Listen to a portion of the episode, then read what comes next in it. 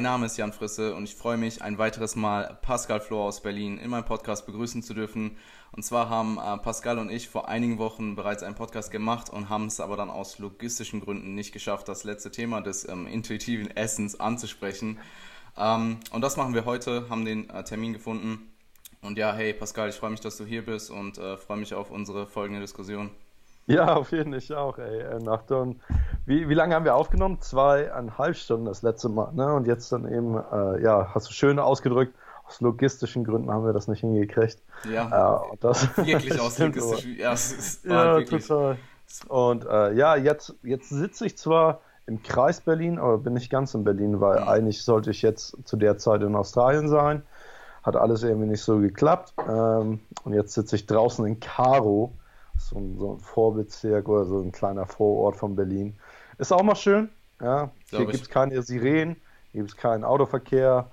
Das Einzige, was du hörst, ist, ist, ist, Wind, Vögel und vielleicht ein bisschen Rasenmäher. Und hier mache ich mir jetzt einfach eine gute Zeit für den nächsten Monat. Das klingt super. Ich habe dich durch den Wald laufen sehen. Ja, das ist echt abs zehn, zehn, Story, zehn Stories am Stück und dann, hey, das ist ein Stein. Ja. Das ist total abgefahren, erst recht, weil ich wohne ja jetzt schon zehn Jahre in Berlin. Hm. Ich bin ja zwar in so einer Gegend aufgewachsen, so dorfliches Verhalten und so. Ähm, und, aber jetzt nach zehn Jahren Berlin ist es einfach so, ich weiß es gar nicht mehr, wie das halt eben ist. Ja. Äh, nicht Lärm um einen rum zu haben. Und das ist so eine Erleichterung. Ich, ich werde so richtig in meine Kindheit zurückversetzt und so. Also einfach, also das ist, ich glaube, ich, ich bin ja jetzt auch über 30, ne? Und ich glaube, so langsam stellt sich das ja auch bei mir ein, dass äh, so Lärm einfach lästig wird und dass ich mehr so meinen eigenen Raum, meinen eigenen Garten und so brauche. Ja. Da kommt der typisch Deutsche in mir raus, vielleicht dann irgendwann auch nochmal so eine Datscha und äh, Schrebergarten und so ne? und Gartenzwerge. ja. Ähm, ich feiere die Stories, wenn du äh, in deinem Raum sitzt und man hört, dass irgendwer halt gerade eine bohrt oder so. Und ich, ich fühle es so hart, weil ich, ich sitze hier manchmal und möchte arbeiten und dann draußen ist eine Baustelle oder irgendwer zieht um oder so oder die Müllabfuhr, die Müllabfuhr bei uns ist so laut, das ist nicht normal. Ey, und du kannst ja nichts dagegen machen, ne? Weißt du, ich habe ab und zu dann überlegt, so, so, gehst jetzt runter und sagst, ich muss arbeiten. Aber im Endeffekt ist es ja nicht deren ja. Schuld, weil die arbeiten ja auch nur. Mhm. Und äh, die können ja nichts dafür, dass ich selbstständig bin und von zu Hause aus arbeite. Ne? Aber das ist einfach nur so, Holy shit, Leute, das geht gar nicht klar. Und nachts kannst du halt eben auch nicht deine Fenster aufhaben, weil da immer irgendwie Verkehr ist und äh, Sirenengejaule. Aber nichtsdestotrotz, nichtsdestotrotz, wir sind ja hier, um nicht darüber zu reden, Absolut. sondern höchstwahrscheinlich über Nutrition, ne? Wer weiß. um, ähm, nee, ich würde auch nicht lang fackeln und direkt ähm, zur ersten Rahmenfrage kommen, die auch sehr allgemein ist und wir müssen schauen, dass wir das irgendwie vernünftig strukturieren. Und zwar, ähm, Pascal, was ist die klassische Definition von intuitivem Essen, wie sie viele aktuell in unserer Nische benutzen? Und wie würdest du intuitives Essen definieren, beziehungsweise wo siehst du das Problem bei der ursprünglichen Definition? Mhm, das ist eine sehr, sehr schwierige Frage, finde ich zumindest, die zu beantworten. Also natürlich muss ich auch sagen, ich habe nur meine eigenen äh, Ansichten, was das angeht. Meine eigene Definition, die ist ja immer subjektiv, wie jeder die halt eben wahrnimmt. Das ist genauso was wie, was ist Clean Eating. Da hat jeder irgendwie so eine andere subjektive Wahrnehmung. Und das, was ich halt eben alles jetzt sagen werde, ich weiß, das kann halt eben für manche ein bisschen kontrovers klingen. Ja, nicht jeder muss halt eben mit meinen Ansichten auch einhergehen, ja. ähm, weil, wie gesagt, das sind meine subjektiven Ansichten. Ähm, und wenn jemand damit ein Problem hätte oder so, ich bin auch immer bereit, irgendwie meine Ansichten zu ändern oder darüber eine Diskussion zu führen. Es ist nur das halt eben, was ich in der Industrie halt eben wahrnehme und auch wie, wie mein Standpunkt zu dessen ist, welcher natürlich auch durch meine Vergangenheit beeinflusst wird. Und das ist, glaube ich, auch nochmal wichtig, irgendwie kurz zu erwähnen.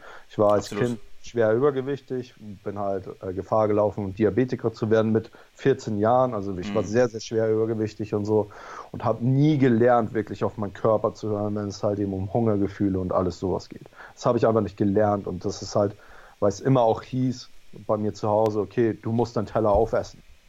Also, und wenn du das halt eben zum Kind sagst, dann isst du vielleicht auch immer über dein äh, Hungergefühl hinaus. Du lernst nie, was es bedeutet, halt eben Hungergefühl zu haben oder was es heißt, ein Sättigungsgefühl zu haben. Ja. Nichtsdestotrotz, wenn es halt eben um die Definition von intuitiven Essen geht, wie ich sie wahrnehme, da würde ich halt eben sagen, dass es so ist, dass zurzeit erst recht in einer Makro-Based Crowd ein flexibler Appro äh, flexible Herangehensweise benutzt wird. Das heißt halt eben so, dass anstatt dann eben restriktiv oder äh, kontinuierlich Makros zu tracken, wird mal eine Phase eingebaut, wo vielleicht gar nicht oder nur wenig Makros getrackt wird. Das heißt halt eigentlich mehr nur ein flexibler, eine flexible Herangehensweise oder eine flexible Phase, die nicht so restriktiv ist und nicht so diszipliniert ist, was das Tracken der Makros angeht. Ähm, bei intuitiven Essen, wie ich es aber per Definition beschreiben würde. Und damit habe ich eigentlich das meiste Problem, weil ich glaube, dass äh, der Begriff intuitiv vielen Leuten gar nicht bewusst ist, was das eigentlich bedeutet. Ich bin jetzt natürlich auch kein Linguist, kein Sprachwissenschaftler ähm, und die deutsche Sprache ist ja auch immer ein bisschen komplexer. Ja. Ähm, ich habe hier das mal jetzt rausgeholt aus dem Duden, weil ich mich natürlich auch ein bisschen vorbereiten wollte. Ähm, wenn man das halt aus dem Ursprung des Lateinischen sehen würde, äh, intuitus, das bedeutet halt eben Beurteilung mit einem Blick. Da könnte man natürlich davon ausgehen, dass es sowas auch implizieren würde, wie wenn du außerhalb isst, du schätzt einfach nur deine Makros ein. Ja? Ähm, aber wenn man halt eben wirklich so aus dem Duden herausgeht, ja, was intuitiv wirklich, sprich wirklich im deutschen Raum eben bedeutet, dass es halt eben auf einer Vermutung beruht, im, äh, unterbewusst oder umgangssprachlich auch aus dem Bauch heraus. Ja? Also das heißt halt intuitive Entscheidungen oder Urteile werden also gefühlsmäßig getroffen. Ja. Und, und da habe ich nämlich das Problem, dass wenn du wirklich intuitiv an die Sache gehst, dann basiert das nicht auf rationalen Denken, sondern einfach nur auf dem Gefühl, was dein Körper dir signalisiert. Und da müssen wir dann eben ganz andere Fässer aufmachen, weil wenn man halt eben so das Essverhalten unserer Gesellschaft eben kennt und auch wie unser Körper physiologisch auf Essen reagiert, dann ist es halt eben so, dass natürlich der Körper darauf aus ist, das äh, kalorisch reichste Essen halt eben reinzukriegen für die wenigsten Kosten. Und darauf zielen ja aber auch die, die äh, Lebensmittelfirmen aus. Sie wollen ja, dass wir Essen so schnell verfügbar haben wie möglich mit dem höchsten Ertrag für unseren Körper. Wenn man halt eben so äh, eine, eine Jäger-Sammler-Gruppe, die Hatza, äh, beobachten würde, die sind sehr interessant, was halt eben den Forschungsbereich angeht, weil die dann doch uns noch am nächsten kommen, aber trotzdem halt Jäger und Sammler sind. Die werden auch in ganz vielen anderen Bereichen erforscht, wie zum Beispiel auch was das Need-Level angeht, also der tägliche Verbrauch, wir haben jetzt gerade auch so einen Artikel auf unserer Website halt eben rausgebracht, wo die auch begutachtet worden sind, was halt eben so ähm, der, die Adaption des Körpers von einfach täglichen Verbrauch angeht. Ähm, aber die wurden auch mal beobachtet nach deren Essverhalten. Und da ist es zum Beispiel so, dass sie anfangen, wenn sie so eine Honigquelle zum Beispiel finden, dann ist es wie ein reines Fressen. Die schieben sich das rein, noch und nöcher, fressen so viel wie nur geht. Und das ist, wenn man das halt eben auf unsere Gesellschaft übertragen würde und ich das machen würde heute, dann würde man bezeichnen, dass ich bingen würde. Und genau das ist es, was, was die Hadza machen.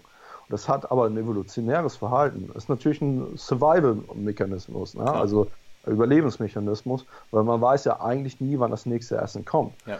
Und unser Körper ist immer noch einigermaßen drauf getrimmt, ein paar evolutionäre Faktoren halt eben mit zu beachten.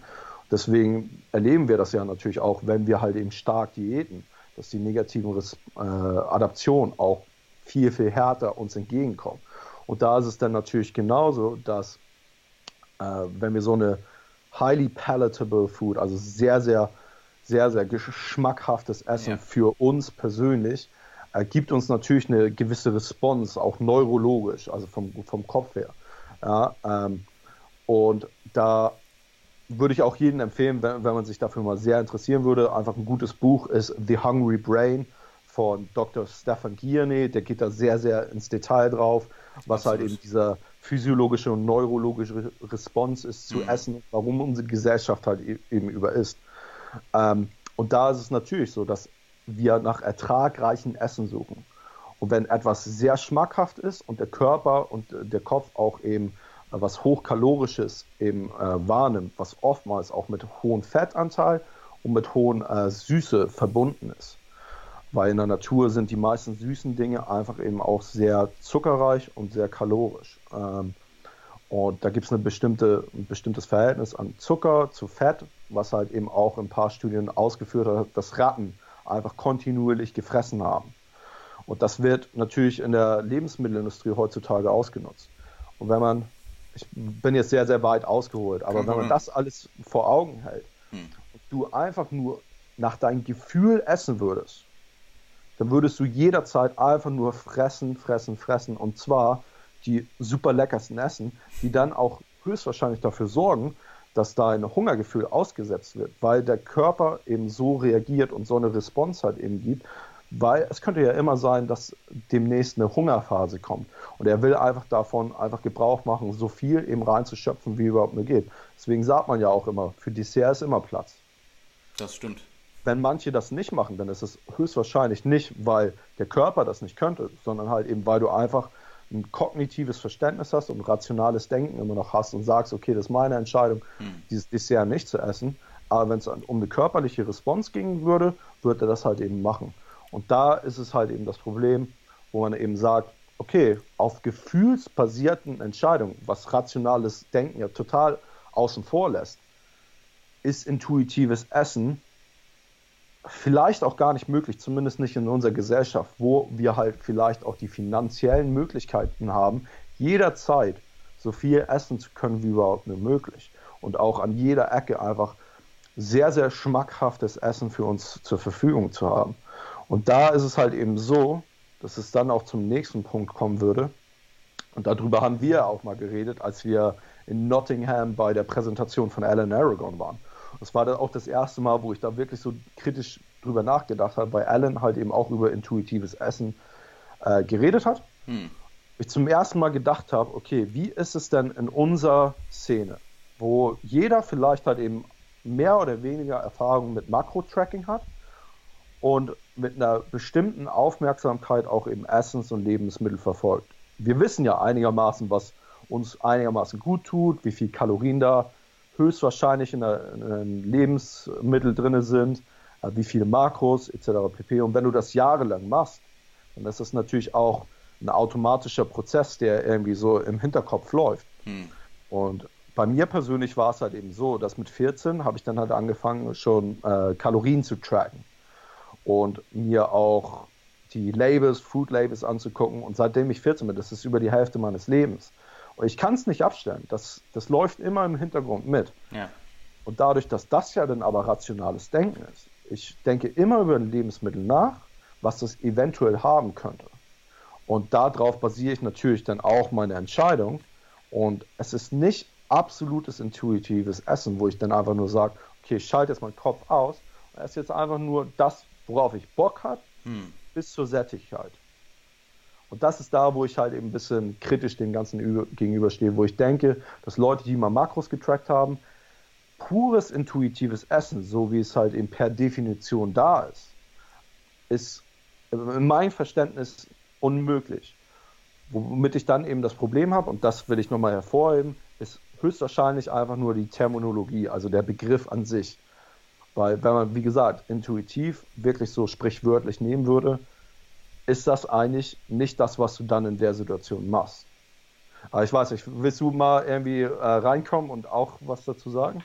Ähm, ja, es war super, super viel, aber ähm, mega interessant. Und zwar, ähm, vielleicht können wir ganz kurz darauf eingehen, wie, oder ich kann ganz kurz erklären, wie die Definition aktuell in der Nische benutzt wird, wie zum Beispiel auch Alan sie vermutlich sehr ähnlich erklären würde. Und zwar ist es, basiert es darauf, dass du halt eine Zeit lang getrackt hast deine Kalorien, Makros, wie auch immer getrackt hast und dann quasi auf dein ähm, das Tracken weglässt, eine Zeit ähm, ja, quasi flexibler bist und auf dein Hunger- und Appetitgefühl achtest und ähm, isst, wenn du Hunger hast oder wenn du Appetit auf etwas hast und quasi relativ frei bist. Also du hast keine Beschränkungen, was jetzt ähm, die Menge an Essen oder ähm, die Auswahl an Essen angeht. Und ähm, was ich halt wie du schon gesagt hast, das Problem ist einfach, wenn du eine Zeit lang getrackt hast, ich track selber seit knapp fünf Jahren ungefähr, ähm, ist, dass du es nicht mehr aus deinem Kopf wegbekommst. Wenn ich eine Mahlzeit ansehe, dann sehe ich Kalorien und Makros. Und das, ähm, ich, ich weiß nicht, ob, ob man das wieder, ähm, ob man sich irgendwie konditionieren kann, das Ganze wieder sich abzugewöhnen oder ob man das überhaupt möchte. Aber ähm, ich denke, das ganze Konzept basiert trotzdem noch darauf, dass du deine guten Habits aus der Zeit, wo du eben getrackt hast, mitnimmst und meinetwegen trotzdem noch gute Entscheidungen triffst und halt nicht direkt nur noch Eis isst oder was weiß ich, nur noch äh, die krassesten Burger. Und ähm, ich, finde ich find dein, deine Ansicht zu dem Ansatz und zu der eigentlichen Definition halt super interessant und das ist auch der Grund, warum ich das heute ansprechen wollte. Total, also und ich möchte auch nochmal hervorheben, dass ich definitiv nichts gegen äh, intuitives Essen habe. Ja, falls das ein Konzept ist, und jetzt lassen wir mal die Terminologie außen vor, sondern einfach das Konzept an sich finde hm. ich erstrebenswert sogar. Ja. Weil eigentlich sollte es genau das sein, was halt eben die meisten machen. Ähm, weil zu viele, erst recht in unserem Bereich, und ich sehe es ja auch mit mir selbst, sind zu konditioniert auf, ähm, auf getimtes Essen. Okay, es ist jetzt Mittagszeit, oh, ich habe jetzt Hunger. Und in, in, Wirklichkeit ist es gar nicht so. Äh, ich habe ja jetzt gesagt, dass ich seit kurzem ähm, nicht bei mir zu Hause bin, sondern außerhalb. Ja. Und ich merke so richtig, wie mein Umfeld diktiert, wie ich dann doch auf mein Essen und mein Hungergefühl höre. Weil wenn ich mit einer anderen Person zusammen bin, dann habe ich mehr das Gefühl, dass ich wirklich auf meinen Hunger höre, mhm. als wenn ich alleine bin. Ja. Weil alleine wird das sehr, sehr diktiert von meinen äh, Gewohnheiten und von meiner Routine. Und deshalb bin ich auch der Überzeugung, dass es eigentlich erstrebenswert ist, sowas auch zu erreichen. Erst recht, ich habe äh, wir beide haben eine Freundin, die ist erst letztes Jahr auf der Bühne gewesen und die hat das jetzt für sich impliziert und halt eben äh, intuitives Essen geht sie jetzt nach, nach dem Contest. Ähm, erst recht ist da eine sehr, sehr kritische und schwierige Phase, weil wenn man da wirklich so intuitives Essen anwendet, dann wäre es ja eigentlich so, okay, der Körper will einfach nur so schnell wie möglich Körperfett irgendwie rankriegen und so. Ähm, aber ich finde es erstrebenswert, dass sie das halt eben probiert hat und anscheinend funktioniert das auch äh, ja. für sie. Ähm, ich habe jetzt natürlich noch nicht so wirklich im Detail mit ihr geredet, wie sie es angegangen ist, mit welcher, mit welchem Mindset, wie sie sich kontrolliert hat, ob das halt eben viel auch Willenskraft von ihr erfordert hat. Aber ich finde, wenn es halt eben einfach um eine gewisse Lebensqualität geht und man darf es auch nicht ver vergessen, dass Essen nun mal ein sozialer Aspekt von unserer Gesellschaft ist. Wann isst du? Entweder natürlich zu Hause alleine, aber in der Regel essen halt auch viele, viele Menschen. Ja, vielleicht gehört einer von unseren äh, Zuhörern nicht dazu. Ich esse auch nicht so häufig außerhalb, aber viele ist es halt eben so, dass sie zwei, dreimal, vielleicht auch öfters äh, pro Woche außerhalb essen. Und wenn du da dann einfach dir das nicht erlauben kannst, weil du zu fixiert auf deine Makros bist, es kann ich, finde ich, das nimmt einfach von der Lebensqualität weg. Du musst ja auch nicht irgendwie einfach nur den größten Kram oder YOLO-Mode gehen und alles in dich dann reinstopfen oder so. Du kannst ja immer noch irgendwie äh, erwachsene und bewusste Entscheidungen treffen. Ja. Und da kommt eben der Begriff auch zu Trage, den ich viel, viel besser finde. Und das wäre Mindful Eating und nicht intuitives Essen, also äh, bewusstes Essen. Hm. Und zwar triffst du rationale und bewusste und erwachsene Entscheidungen anhand dessen, wie du dich gerade fühlst. Natürlich muss man da auch unterscheiden, dass manche emotionale Esser sind. Und wenn du dich scheiße fühlst, bedeutet das jetzt nicht, dass du dann halt eben auch einfach dich da diesen, äh, diesen Drang hingeben solltest, mhm. sondern äh, jeder von uns will ja auch wie ein Erwachsener behandelt werden.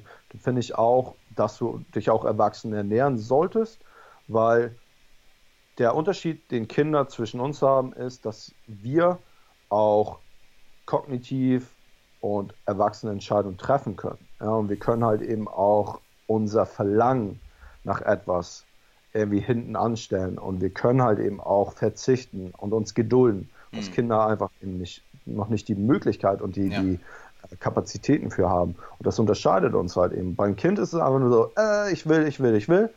Und dann will es das halt, wenn du das eben vor denen stellen würdest, wird das einfach das nehmen und essen. Aber du als erwachsene Person kannst immer noch sagen, okay, ich kann hier ähm, Entscheidungen treffen, die anhand meiner Ziele irgendwie äh, positiv oder negativ sind. Und die mhm. Entscheidungskraft liegt halt eben bei dir. Und du willst wie eine erwachsene Person behandeln werden, dann äh, benimm dich auch dementsprechend in dem Bereich. Und du hast auch die äh, Kapazitäten halt, dein, deine kognitiven Fähigkeiten einzunutzen, um halt dir darüber Gedanken zu machen, okay, ist das jetzt gut oder weniger gut für das, was ich esse? Wenn du jetzt irgendwas vor dir hast und das ist das, ich weiß nicht, in Las Vegas gibt es doch diesen, äh, wie heißt der, Hard, Hard, Hard Attack ähm, Restaurant oder so, wo es diesen Burger gibt, der halt eben so, so groß ist, 10.000 Kalorien hat. Äh, wenn der halt eben vor dir steht, da weißt du höchstwahrscheinlich, dass es sicherlich nicht das Beste ist für deine Gesundheit, für deine Ziele, ja, und da kannst du immer noch die Entscheidung treffen. Das ist nicht so, oh ja, das muss ich jetzt essen. Geht halt eben nicht anders, ne? Und das, da finde ich den Begriff einfach Mindful Eating ist einfach viel, viel zutreffender, weil das impliziert halt eben auch sowas. Okay, ich höre darauf, ob ich Hunger habe oder nicht, was ich brauche in der Situation oder nicht. Zum einen bin ich mir halt eben dessen bewusst, dass ähm, auch wenn ich jetzt irgendwie intuitiv Lust hätte, das Eis irgendwie zu essen, das ist einfach nur mein, mein Gefühl, das Eis zu haben, kann ich immer noch die Entscheidung treffen, halt eben Nein zu sagen. Hm. Wenn man sich einfach nur seinen Instinkten hingibt, was halt eben auf Intuition basiert, dann würdest du das Eis einfach ohne Fragen halt eben essen. Dann könnte es vielleicht ein bisschen komplizierter werden, halt äh, nicht zuzunehmen oder nicht abzunehmen für manche, die dann Probleme haben, ihr Gewicht vielleicht auch eben oben zu halten oder so. Und da bin ich einfach der Überzeugung, dass Mindful Eating vielleicht ein besserer Begriff wäre, der das alles irgendwie zusammensammelt und dessen wir uns da besser orientieren könnten. Ähm, aber wie gesagt, das ist immer nur so meine subjektive Wahrnehmung und äh, wie jeder das handhabt und wie jeder intuitives Essen auch für sich versteht, kann natürlich sein, dass jeder das oder irgendjemand das genauso versteht, wie ich halt Mindful Eating ähm, impliziere oder verstehe. Absolut und ähm, Mindful Eating, ich weiß nicht, ob du sie kennst, ähm, auf der Fat auf der MNU äh, Fat Loss Konferenz letztes Jahr hat ähm, Laura Tilt, glaube ich ist ihr Name, ähm, über Mindful Eating präsentiert. Ähm, ich muss dir das mal zukommen lassen, weil das klingt ziemlich nach dem, was du gerade beschrieben hast. Ähm, sie, ich meine mich zu erinnern, dass es auch auf quasi ähm, ad libidum Essen basiert, also du äh, trackst nicht. Ähm, und ja, es ist super interessant. Es überschneidet sich echt hart mit dem, was du gerade gesagt hast. Also ich, äh, ich, ich, ich, ich weiß, also der Name sagt mir jetzt nichts. Und ja, kann ich kannte sein. sie vorher auch nicht. Und ich muss auch ähm, ehrlich gesagt, ich, ich habe mich danach auch nicht mehr so krass damit entschieden, weil es ist halt ein sehr, ich sag mal, es ist ein Ansatz, der mehr für die General Population ausgelegt ist und weniger ja. für ähm, Athleten und mein Klientel und auch ich selber bin halt sehr auf ähm, maximale Resultate aus. Und ähm, ja, da kommen wir aber gleich auch noch zurück. Ähm, was ich auf jeden Fall bestätigen kann, was du gesagt hast mit dem, wenn man mit anderen Personen isst und aus seinen Habits rauskommt, dass man ähm, deutlich mehr auf seine Intuition und auf sein Hungergefühl achtet, als wenn man zu Hause ist und einfach seinen ganz normalen Alltag. Ich meine, du kennst es, wir haben sehr strukturierte, sehr äh, gleiche Alltag, Alltag Alltäge ja. und ähm, Tagesablauf. Und da ist es halt so, ich trinke morgens meinetwegen meinen Proteinkaffee, dann gibt es drei, vier Stunden später meine Pre-Workout-Mahlzeit, Post-Workout gibt es einen Shake und abends gibt es halt meine letzte Mahlzeit. Und äh, ja. wenn man dann aber unterwegs ist und vielleicht auch oft mit der anderen Person sich irgendwie, ähm, man muss halt sich vereinbaren, wann man isst, dann achtet man viel mehr drauf und ja, kommt auch so ein bisschen aus seinem äh, Habit raus. Deswegen, ich kann das definitiv bestätigen. Und ähm, was du auch gesagt hast mit dem Außerhalb Essen, man kann also ich meine, du weißt es, man kann, äh, man kann sehr, sehr gut außerhalb essen, wenn man eben sich bewusst ist, was man sich zuführt. Und ich denke, auch jeder würde davon profitieren, wenn man eine Zeit lang trackt oder sich zumindest bewusst ja. ist, was man sich zuführt. Weil viele Leute, wenn du ihnen einfach nur sagst, hey, track mal, noch nicht mal mit ähm, der Intention, irgendwas zu verändern, ist es einfach oft so, dass sie erstmal merken, hey, wie wenig oder wie viel esse ich. So der typische mhm. Hardgainer merkt dann, wow, ich esse vielleicht eine Pizza am Tag, aber sonst nichts. Und äh, diejenige, die vielleicht äh, sagt, dass sie den Kuchen nur angucken muss, merkt dann, dass sie, äh, weiß ich nicht, vielleicht doch 1000 Kalorien Überschuss, 1000 ja. ist viel, aber 500 Kalorien Überschuss am Tag hat. Und ähm, ja. Total, nee, also ich kann da auch nochmal äh, zwei Sachen zu sagen. Und zwar erstens mit den, mit den Gewohnheiten über den Tag. Ich habe es auch damals immer gemerkt. Ich habe damals nie Probleme gehabt, einen Minicut zu führen, als ich halt eben im Büro noch gearbeitet habe. Mhm. Weil wenn ich unter Leuten bin, mache ich auch einfach nicht so meine Riesenportion essen, die ich nur mal zu Hause esse, wenn ich so unter alleine bin. Ähm, das ist, das ist vielleicht auch noch so ein Habit, den man als fette Person hat, weil die Leute, die halt oftmals überfressen, also wirklich bingen und so, die machen es ja nicht in der Öffentlichkeit. Weil ja. es einfach so, das ist auch, hat, gibt denen ein Schamgefühl. Ne? Mhm. Und als ich damals im Büro gearbeitet habe, da war ich die ganze Zeit beschäftigt und da konnte ich dann halt eben bis mittags sogar ohne Probleme einfach mal nichts essen. Und dann zum Mittag hatte ich nur einen Salat, weißt du, und abends hatte ich dann immer noch so, pff, war ich erst auf 500 Kalorien für den Tag. Und damit hatte ich nie Probleme. Und als ich dann eben angefangen habe, jetzt selbstständig zu Hause zu arbeiten, da war es eine ganz an, wirklich eine andere Problematik, wo ich gemerkt habe, ey, wieso schaffe ich es denn jetzt nicht mehr irgendwie Minicuts zu machen? Sonst hatte ich da doch immer die, die Willenskraft und Disziplin zu. Und das okay. hing aber auch damit zusammen, dass halt eben mein Umfeld das diktiert hat, wie meine Essgewohnheiten sind. Und das darf man niemals vergessen. Und gleichzeitig bedeutet das auch, dass je nachdem, wie du aufwächst, dein intuitives Essen natürlich auch beeinflusst wird. Ähm, mein, mein fettes Kind in mir, wenn ich wirklich intuitiv essen würde und rausgehen würde und sagen wir mal ein Restaurant, was alles hat. Ja, alles. Natürlich wird mein intuitives Gefühl sagen, ja, ey, jetzt, jetzt leg mal richtig los hier und ich möchte jetzt das geilste Essen haben hier überhaupt nur möglich. So schmackhaft wie möglich und scheiß auf die Kalorien und alles sowas. Aber da kommen wir dann wieder zur Distinktion, wenn ich halt eben bewusstes Essen halt mache, dann kann ich ja trotzdem dieses Essen haben, aber mich wirklich viel mehr kontrollieren und sagen, okay, ich bin jetzt vielleicht noch nicht satt, ja, weil das wird ja intuitives Essen auch implizieren.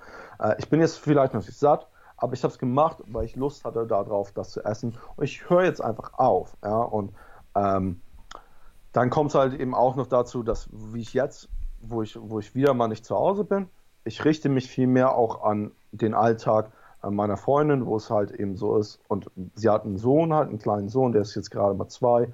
Ich richte mich viel mehr danach, wann die halt eben essen, weil im Endeffekt merke ich, ich habe jetzt gerade keinen Hunger. Vorher war es einfach immer nur durch Gewohnheiten irgendwie so gemacht. Und jetzt mache ich es halt einfach so, okay, wenn die nach Hause kommen und was essen wollen, dann esse ich halt eben auch was, weil im Endeffekt lerne ich jetzt gerade wieder mal voll auf meinen Körper zu hören und bin erstaunt, wie selten ich eigentlich wirklich Hunger habe.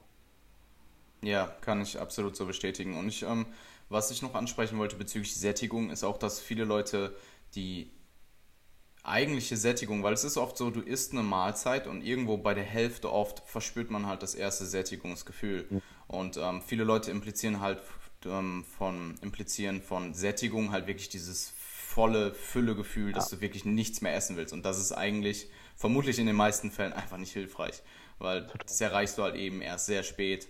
Ähm, vielleicht oftmals gar nicht, egal wie viel. Also wenn ich meine Mahlzeit hier habe, dieses wirklich volle Gefühl bekomme ich nur, wenn ich halt wirklich super voluminös esse. Und ähm, ich, ich könnte darauf auch nochmal eine kleine Anekdote von meiner persönlichen Erfahrung. Ich hatte ja bei der letzten Episode ein bisschen so über mein Last Contest Prep gesprochen hm. und was halt eben danach auch so passiert ist.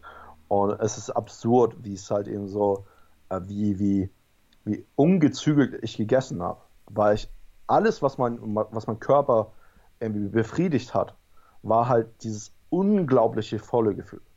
Was aber mhm. schon fast zu dem Punkt war, wo jedes Mal, wenn ich halt eben den Punkt erreicht habe, mir schon richtig, richtig übel ging und ich mich nicht bewegen konnte.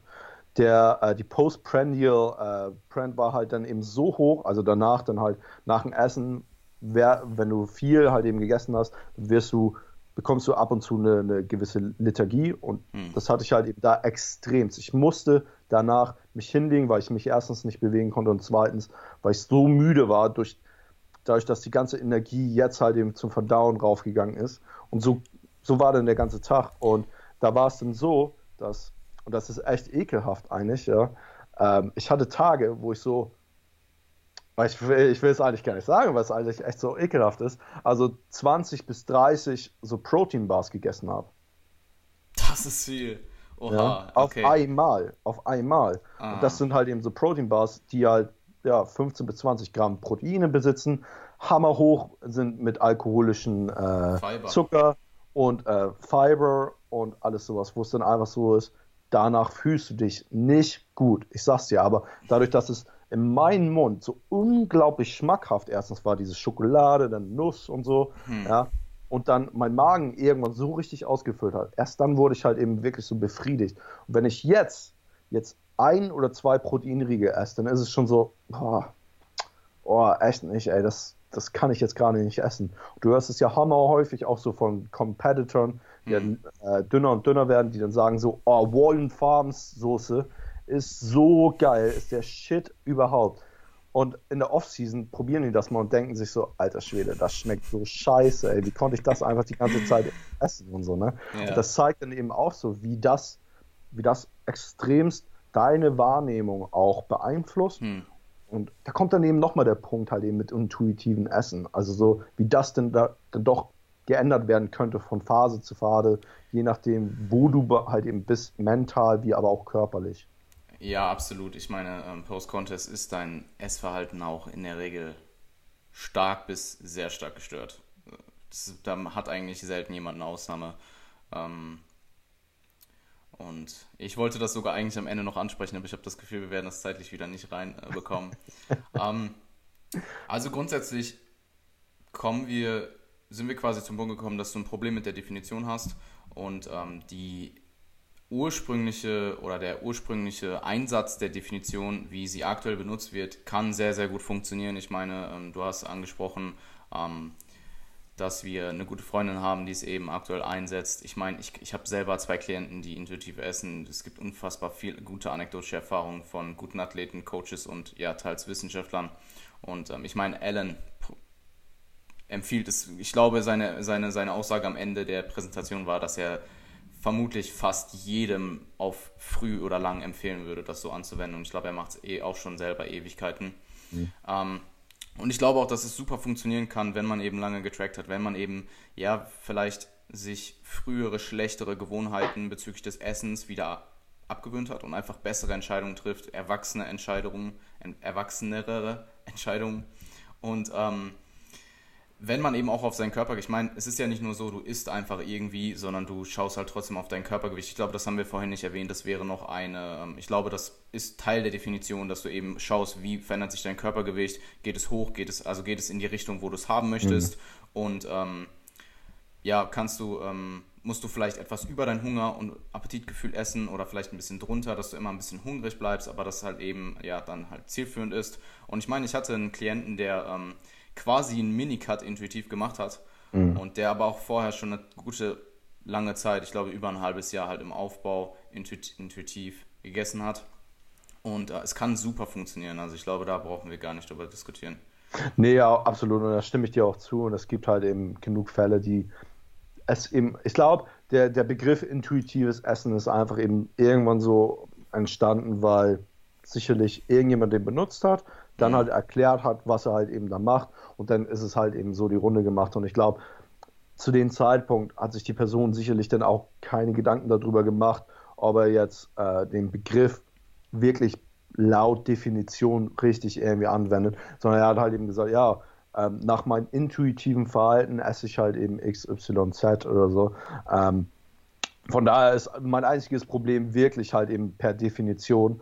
Und eigentlich ist das auch kein Problem, sondern alles, was ich da halt eben mache, ist dann, ich spiele ein bisschen ähm, ja, Devil's Advocate und will da einfach dann eben sagen, okay, wenn es wirklich dann halt eben so ist, dann musst du halt das auch irgendwie beachten, dass die Definition eigentlich eine andere wäre. Mhm. Und wenn du dann halt eben laut Definition intuitiv ist, dann ist es halt eben so der Fall, wie ich das halt von meiner Sichtweise auch schon geschildert habe. Und ich würde mir das, da bin ich aber auch kleinlich, ja, und das äh, muss man auch gar nicht so ernst nehmen. Manche würden auch sagen, jetzt habt dich doch nicht so. Eigentlich meint ihr doch eben dasselbe.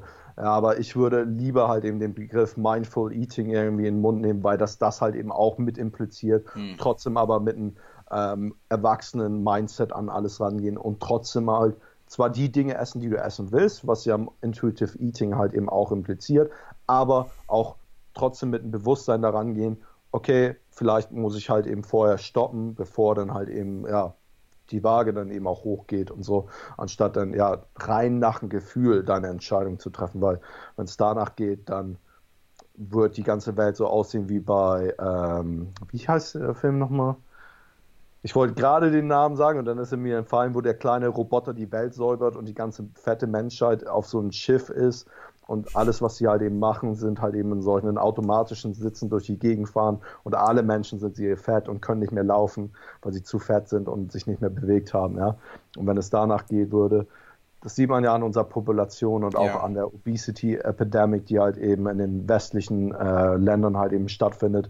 Das hängt halt eben auch viel damit zusammen, dass einfach äh, wenig Aktivität, schlechtes Essverhalten und größtenteils hängt es aber auch damit zusammen, dass das, was angeboten wird, einfach mal absolut darauf auszielt, unsere physiologischen und auch psychologischen Responses, was unser unser evolutionärer Mensch oder unser Zeit, ähm, Urzeitmensch eben ist, anspricht und daraufhin auszielt, uns dann halt eben auch dazu zu verleiten, einfach mehr und mehr zu konsumieren, sodass die Firmen natürlich davon auch profitieren. Und da würde ich auch gar nicht mal sagen, dass die Firmen daran schuld sind, das sind einfach Wissenschaftler, die das eiskalt eben zu Nutzen machen. Und jede Firma ist darauf aus, halt eben auch zu Profit zu machen, hm. schwarze Zahlen zu schreiben, sondern das ist dann einfach mehr in der Verantwortung des Konsumenten, sich darüber auch ein kleines bisschen bewusst zu sein. Und dazu gehört nicht mal irgendwie, dass du viel trackst oder so, sondern dazu gehört einfach nur eine ganz kleine ähm, äh, Bereicherung des Wissens, was das angeht. Und sowas könnte von mir aus gerne schon im Kindergarten oder Schulalter irgendwie stattfinden. Ja. Und ja. Ja, absolut. Ähm, auch wieder zurückführend auf das Ding mit der, ähm, mit der Erziehung, dass man eben vielleicht seinem Kind nicht unbedingt einredet, dass er immer aufessen soll, weil ähm, ich meine im Endeffekt, was du angesprochen hast mit der Übergewichtsepidemie, die Leute, die so schwer sind oder so starkes Übergewicht haben, essen ja im Endeffekt intuitiv. Ja. Nur halt in einem Umfeld, wo halt extrem viel schmackhaftes, extrem hochkalorisches ja. Essen verfügbar, jederzeit verfügbar ist. Ich meine, du weißt es, in Berlin ist es schon heftig, aber in den Staaten ist es halt einfach noch Total. krasser.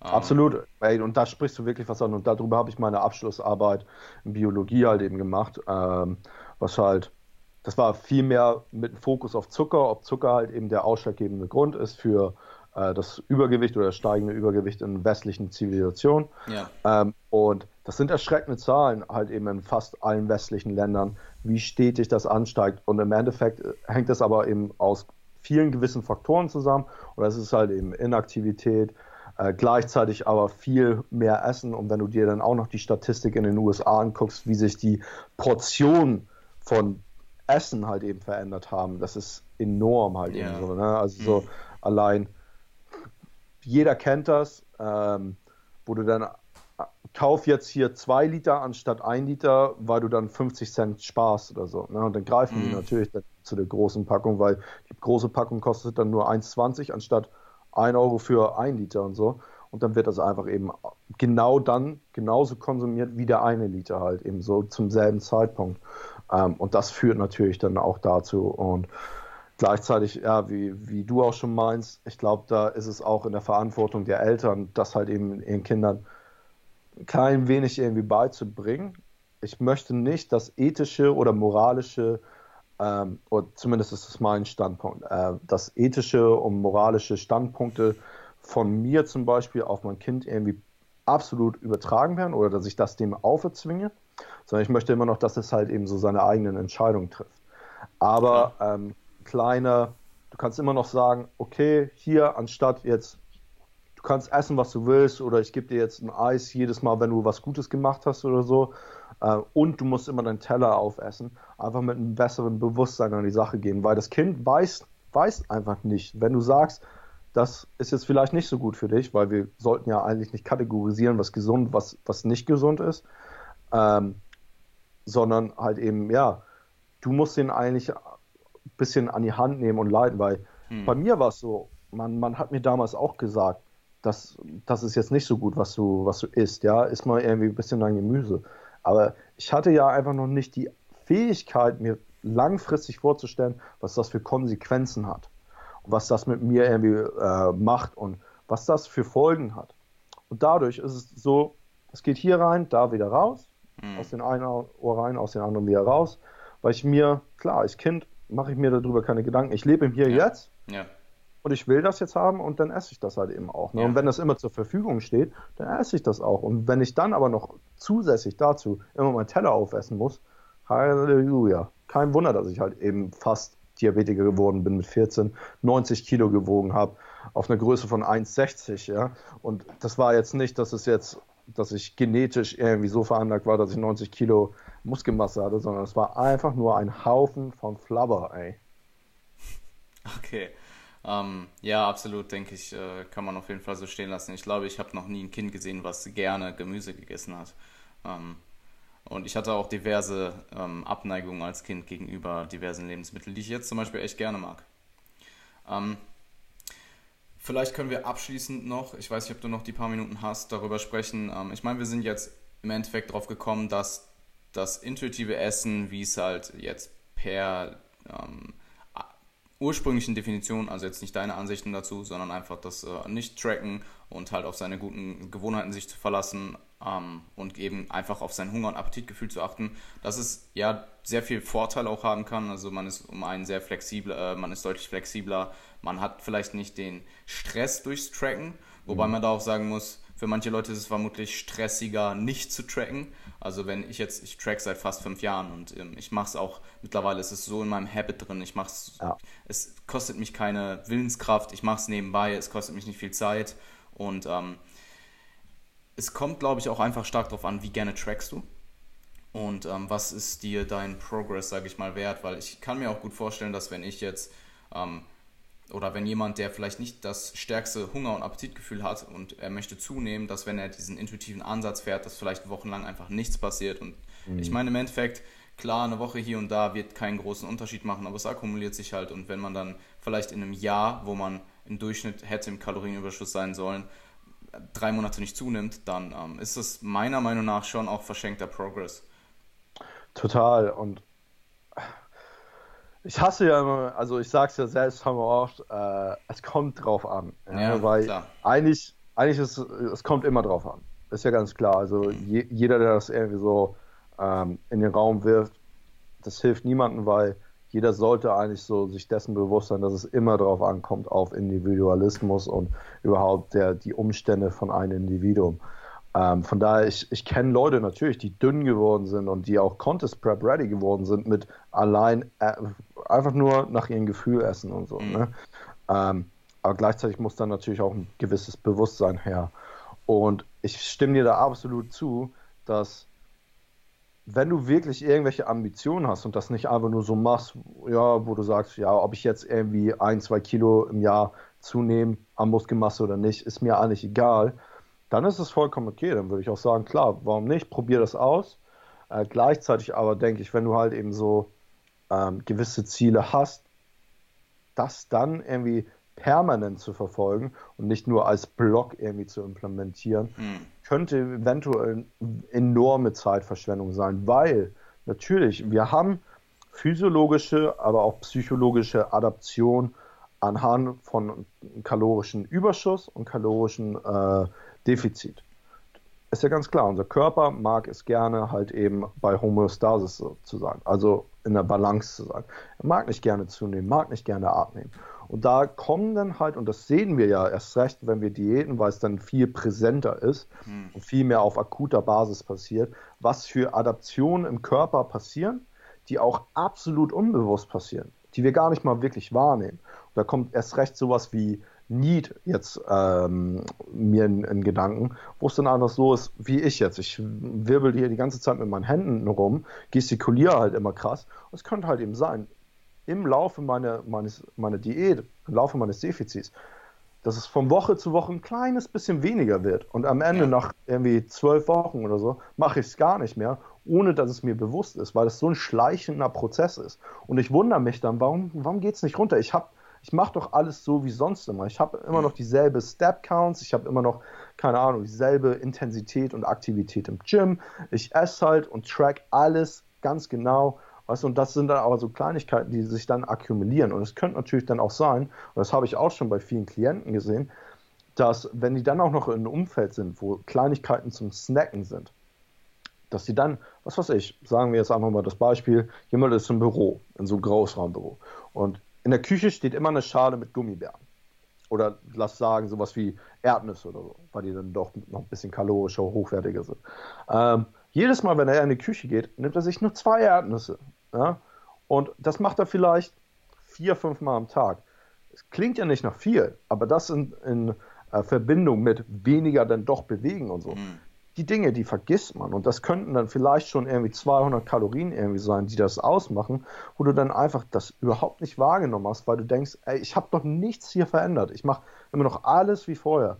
Und das ist gen genauso wie du meinst, dass es dann unterbewusst dazu kommt, dass einfach nur Zeit vergoldet wird, weil du halt eben deine Variablen nicht wirklich trackst. Und ich mhm. denke mal, es kann funktionieren für manche, die sowieso irgendwie prädestiniert dafür sind, vielleicht dünner zu sein und die dann über ihren Body Fat Settling Point sind oder so. Oder darunter, dass sie dann halt eben schneller zunehmen. Ähm, aber wenn du wirklich extremere Ziele hast oder Ziele verfolgst, und erst recht, wenn du halt sehr advanced bist und sehr, sehr ähm, schon viel Trainingserfahrung hast und sowieso Muskelwachstum sehr, sehr schwieriger und langsamer Prozess ist, mhm. dann würde ich halt eben nicht da mit dem Feuer spielen und sagen, ja, jetzt probiere ich einfach mal das und das und das wird schon irgendwie, weil da erst recht da zählt es halt eben dann wirklich on point zu sein, weil die Newbie Gains wirst du nicht mehr haben und das ist da, wo viele dann auch irgendwie abbrechen, weil sie dann keinen Progress mehr sehen, weil sie nicht alle Variablen wirklich so unter Kontrolle haben und da geht es ja schon bei Sachen los wie zum Beispiel Schlafoptimierung, dass sie da dann einfach nicht hinterher sind und dann stagnieren sie schon sehr, sehr früh, versuchen dann alles andere irgendwie in die Hand zu nehmen, aber nicht irgendwie an Schlaf irgendwas zu rütteln und zu optimieren und wundern sich dann, warum sie nicht weiterkommen. Und dann sind sie irgendwann so demotiviert, dass sie sagen, ja, dann bringt das sowieso nichts mehr jetzt.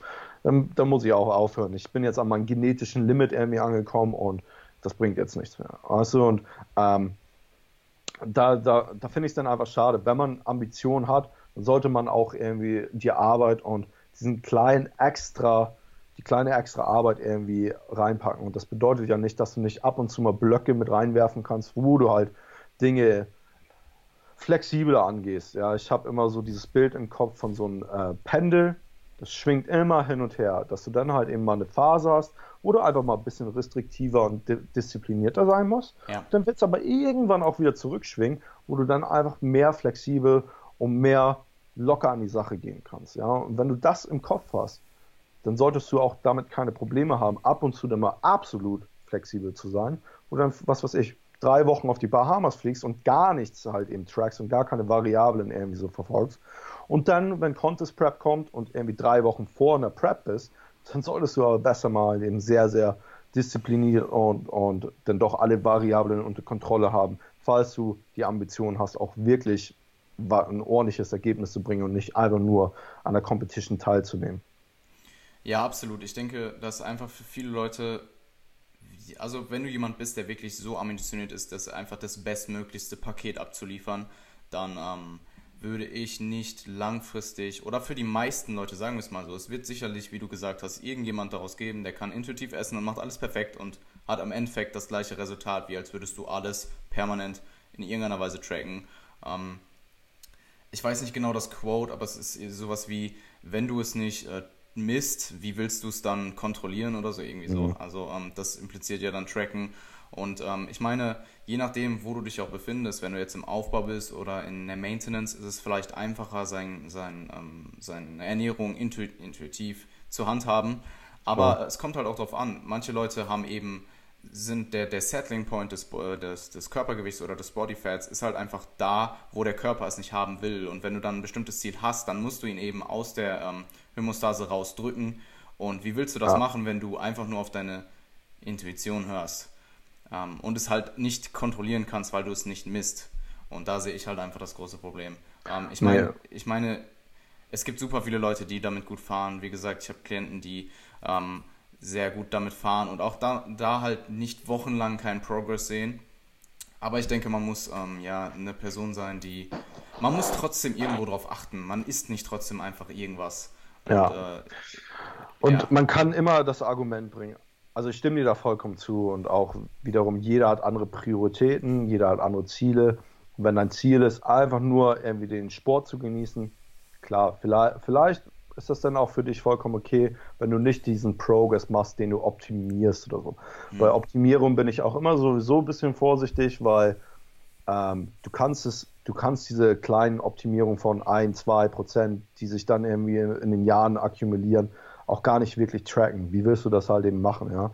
Sondern das ist dann auch wirklich so ein, so ein ähm, ja, Vertrauen des Pro Prozesses und ja, hoffen, dass du alles richtig machst. Deswegen, das ist auch ein bisschen fast so missing the forest for the trees. Also äh, du siehst den Wald vor lauter Bäumen nicht mehr. Ähm, und das Ding ist aber, und das ist, das ist, was ich eigentlich sagen wollte, du kannst dann immer trotzdem das Argument bringen, wenn du schon diesen Sport machst und wenn du schon irgendwie vier, fünf, vielleicht sechs Mal ins Fitnessstudio gehst, dann auch noch außerhalb dich um deine Ernährung einigermaßen bewusst kümmerst, warum, warum willst du dann nicht dieses kleine bisschen extra machen, das kleine bisschen mehr Arbeit, um vielleicht so viel mehr rauszukriegen, ja, um so mhm. viel halt eben mehr zu optimieren? Du investierst ja schon so viel. Ja, und das ist dann einfach so, ähm, wenn du schon so viel investierst, dann erwartest du ja auch irgendwas zurückzubekommen. Mhm. warum dann nicht versuchen, das Bestmögliche irgendwie zu erreichen und das Bestmögliche rauszukommen? Und wenn, wenn, wenn du dann sagst, nee, das will ich nicht, dann ist das vollkommen okay. Ja. Aber ähm, dieses, das würde ich mich immer selbst irgendwie fragen. Ne, weil du siehst leider Gottes so viele, die jetzt ins Fitnessstudio gehen, und das ist ja die Gen Pop, gehen ins Fitnessstudio, machen das fünf Jahre, zehn Jahre vielleicht. Und du guckst sie von Anfang an, guckst sie am Ende an und es hat sich nichts verändert. Hm. Da ist einfach so, tut mir leid, aber du hast so viel Zeit irgendwie und ich, ich schätze Zeit ja unglaublich. Ne? Und ich finde, äh, Zeit ist das wertvollste Gut, was jeder Mensch hat. Ähm, und du hast jetzt zehn Jahre einfach vielleicht jeden, jede Woche, vier, fünf Tage bist du reingegangen. Ja, jede Woche dann ein, zwei Stunden pro Session. Ja, über Jahre verteilt, puh, das sind Tage, sind Wochen, sind Monate. Ja, und wenn du da dann nicht irgendwie Dinge in die Hand nimmst, da frage ich mich dann so, wa warum hast du das gemacht? Das ist ja so, als ob du Geldscheine aus deinem Portemonnaie holst und die einfach aus der, irgendwie raus wirst. Du hast ja dafür gearbeitet, aber anscheinend ist dir das nichts wert, halt eben so die Zeit, die du da drin investiert hast und das, was du da zurückbekommen hast ist ja so gesehen wie das verdiente Geld sofort wieder wegwerfen, weil im Endeffekt ist ja, ist ja egal. Ne? Und da, das wird ja auch niemand machen, halt eben so. Du arbeitest ja, um irgendwie was rauszubekommen. Und da frage ich mich dann genauso, was das eben in diesem Kontext ist. Okay, wenn du schon so viel Zeit investierst, wenn du sogar schon die, äh, dir selbst versuchst, dein Training zu optimieren und dann auch noch außerhalb dich um deine Ernährung kümmerst, warum nicht dann noch diesen kleinen extra Schritt machen, der dir dann vielleicht so viel mehr geben könnte? Weil ich habe es auch schon häufiger gesehen, dass Leute eigentlich, ja, haben immer trainiert, haben sich einigermaßen um ihre Ernährung gekümmert, aber die Variablen waren nie so wirklich in Check. Und dann mhm. kommen sie halt eben zu uns, oder bei dir genau derselbe Fall, kommen sie zu uns und wir strukturieren alles und plötzlich sehen sie halt eben wirklich rapide Fortschritt. Ja. Ne? Und da, das sehe ich manchmal bei Leuten, die trainieren waren und äh, gegessen haben. Und sobald du was strukturierst, machen die Newbie Gains. Nur durch strukturierte Herangehensweise und, und einen gewissen Plan an der Hand. ja. So, ne? ja, kann ich bestätigen. Absolut. Aber ich denke, du, ich meine, du hast es schon ähm, vorhin angesprochen, dass es wichtig ist, dass man, es kommt halt wirklich drauf an. Und ähm, wenn du jemand bist, der gerne trackt, dann sehe ich absolut kein Problem damit, das zu machen. Total. Und wenn du jemand bist, der es absolut hasst und es dementsprechend einfach nicht wert ist für oder seine Ziele vielleicht auch nicht so hoch gesteckt sind, dann sehe ich auch kein Problem, eben den so. intuitiven Ansatz zu fahren. Wie auch immer Total. man jetzt definieren möchte. Pascal, ja. ich weiß, ähm, dass du zeitlich begrenzt bist, deswegen ähm, wenn du möchtest, plug dein, deine, deine Social Medias nochmal oder Revive und sonst kannst ja, du auch auf die. Also das, das habe ich ja letztes Mal schon gemacht und ich okay. will ja auch nicht hier deine Zeit irgendwie. Also ich sag mal, wenn die Leute uns finden wollen, in der Beschreibung unten sind ja alle unsere genau, Sachen. Genau. Aber ansonsten, ähm, ich würde natürlich, meinen Horizont auch erweitern. Und wenn es da Leute gibt, die irgendwelche richtig, richtig guten Erfahrungen mit Intuitive Eating haben oder irgendwie eine andere Ansichtsweise haben, was das angeht, bin mhm. ich auch immer bereit, da eine Diskussion zu führen oder so. Ähm, und ich möchte auch eben nochmal äh, einfach untermalen, dass ich habe ja nichts gegen Intuitive Eating. Ich glaube, das haben wir jetzt auch eben definitiv klar gemacht. Ja. Sondern halt eben einfach, das ist die Definition. Und ähm, ich möchte da auch niemanden irgendwie auf den Schlips treten, der dann irgendwie meint, äh, aber für mich hat es geklappt alles gut und schön. Ähm, und das will ich, wollte ich einfach nur noch mal zum Ende eher wie so sagen. Cool. Ähm, hat mich gefreut, Pascal, und äh, ich wünsche dir noch einen schönen Tag. Auf jeden. Ciao, ciao.